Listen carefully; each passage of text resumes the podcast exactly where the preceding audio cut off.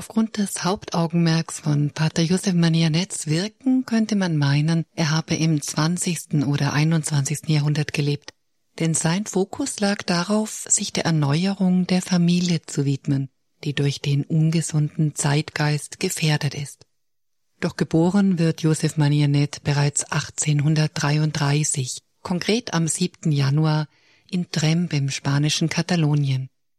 Er ist das letzte von neun Kindern und bereits 20 Monate nach seiner Geburt stirbt der Vater im Alter von 44 Jahren. Die Mutter muss von nun an nicht nur die Erziehung ihrer Kinder alleine übernehmen, sondern auch das Gut verwalten. Romanianette ist eine tiefgläubige Frau mit einer großen Verehrung für die Mutter Gottes und den heiligen Josef. So bringt sie ihrem kleinen Josef auch die ersten Gebete bei, die er andächtig betet. Die Gottesmutter ist es auch, die Josef zweimal zu Hilfe eilt. Das flehende Gebet der Mutter rettet den Jungen, als er nach einem Sturz in eiskaltes Wasser bewusstlos nach Hause gebracht wird und wieder zu sich kommt. Auch eine Verbrühung mit heißem Öl übersteht das Kind auf die erneut um Hilfe angerufene Mutter Gottes ohne Folgeschäden. Gott scheint Pläne mit dem Jungen zu haben und Pläne hat auch der örtliche Priester Valentino Jedos der auf ihn aufmerksam und später auch sein Förderer wird, um ihm ein Studium zu ermöglichen. Doch vorher erlebt der kleine Josef eine Kindheit, in der er eine gute religiöse Erziehung erhält. Besonders glücklich ist Josef in seinem Andachtsraum, der ihm von seiner Mutter eingerichtet wird und in dem er mit großer Freude Heiligenlegenden studiert. Mit dieser Vorbereitung erlebt Josef Manianet seine Erstkommunion im Alter von siebeneinhalb Jahren. Nach den Gymnasialjahren und während seines Philosophiestudiums arbeitet er als Werkstudent und Privatlehrer und verliert seine Berufung, Priester zu werden, nicht aus den Augen. Nach seiner Firmung schreibt er in einer Notiz Nun bist du gefirmt und gewappnet als Soldat Christi. Das verpflichtet dich, mannhaft gegen alle List des Feindes zu kämpfen und dich der Liebe Gottes und der heiligsten Jungfrau würdig zu erweisen. Auch der für das Seminar von La Sude zuständige Bischof erkennt die besondere Berufung Josefs, als dieser 1853 sein Theologiestudium beginnt. Der Bischof macht sich verantwortlich für seine geistige Führung und übernimmt die Leitung seiner Studien. Sechs Jahre später weiht er Josef Manianet zum Priester und überträgt ihm zahlreiche Aufgaben, unter anderem auch seine Begleitung auf zahlreichen Pastoralreisen bei denen bei Josef vor allem angesichts der Armut der Familien und der vielen sich selbst überlassenen Kinder der Wunsch entsteht, zu helfen. Vorerst arbeitet er weiter in enger Zusammenarbeit mit dem Bischof, auch als Seminarbibliothekar und Verwalter des Besitzes der bischöflichen Kurie. Doch gründet er 1864, unterstützt von seinem Bischof, gemeinsam mit einigen Mitpriestern die Kongregation der Söhne von der heiligen Familie Jesus, Maria und Josef, die es sich zum Ziel setzt, jungen Leuten eine kostenlose Erziehung zu vermitteln und ermöglicht, die Harmonie der Familie von Nazareth zu leben. Knapp sechs Jahre später legen Josef und seine Gefährten die Ordensgelübde ab. Weitere vier Jahre später, im Jahr 1874, gründet er die Kongregation der Missionstöchter von der heiligen Familie von Nazareth.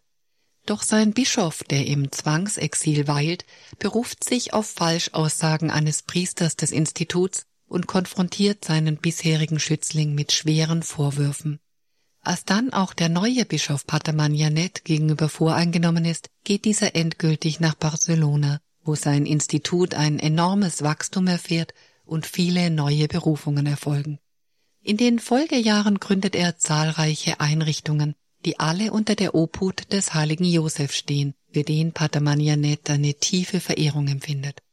Schriftlich notiert findet man von ihm den Hinweis, jeden Tag die Schlüssel zum Haus und zur ganzen Kongregation dem heiligen Josef anzuvertrauen, denn nach Jesus und Maria ist er ihr Vater und Herr. Wie tatkräftig der heilige Josef unterstützt, wird auch deutlich an den Folgen eines Volksaufstandes in Barcelona. Als die Aufständischen an die geschlossenen Türen des Kollegs schlagen, beruhigt Pater Manianet seine Mitbrüder. Fürchtet nichts, der heilige Josef wird uns von diesen Leuten befreien.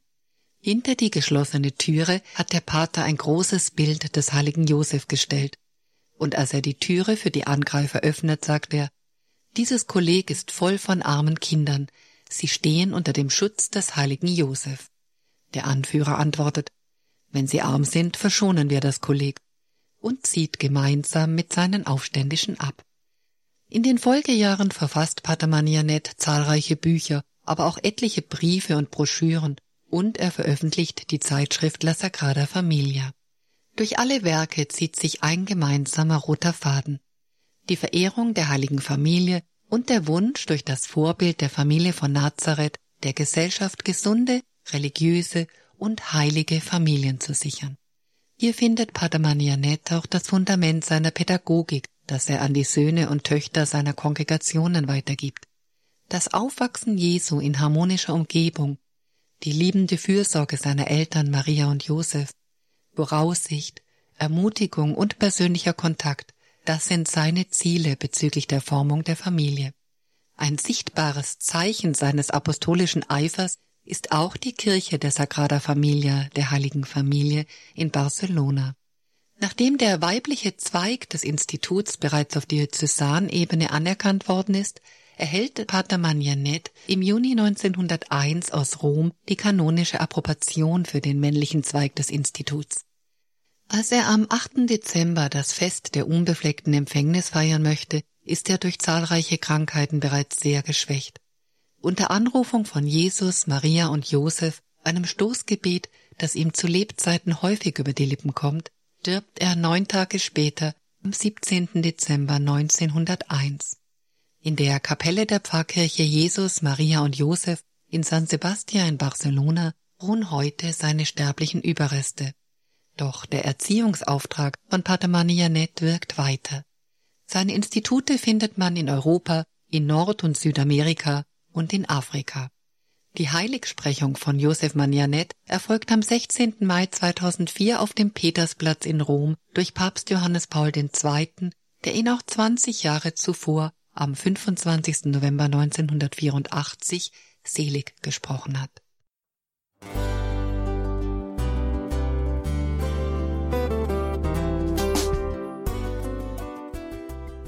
Liebe Zuhörerinnen und Zuhörer, Vielen Dank, dass Sie unser CD- und Podcast-Angebot in Anspruch nehmen.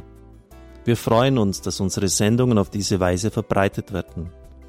Dieser Dienst ist für Sie kostenlos. Für uns ist er allerdings mit einem nicht unerheblichen finanziellen Aufwand verbunden. Deshalb sind wir für jede Spende dankbar. Alle Bankverbindungen unserer Spendenkontos können Sie über unsere Homepage horeb.org unter dem Menüpunkt Spenden einsehen. Dort besteht auch die Möglichkeit, online zu spenden. Natürlich nach den neuesten Sicherheitsstandards. Sie können diese Informationen auch bei unserem Hörerservice unter der Telefonnummer 08328 921 110 erfragen. Ich wiederhole die Rufnummer 08328 921 110. Vergelt's Gott für Ihre Unterstützung. Ihr Pfarrer Kocher.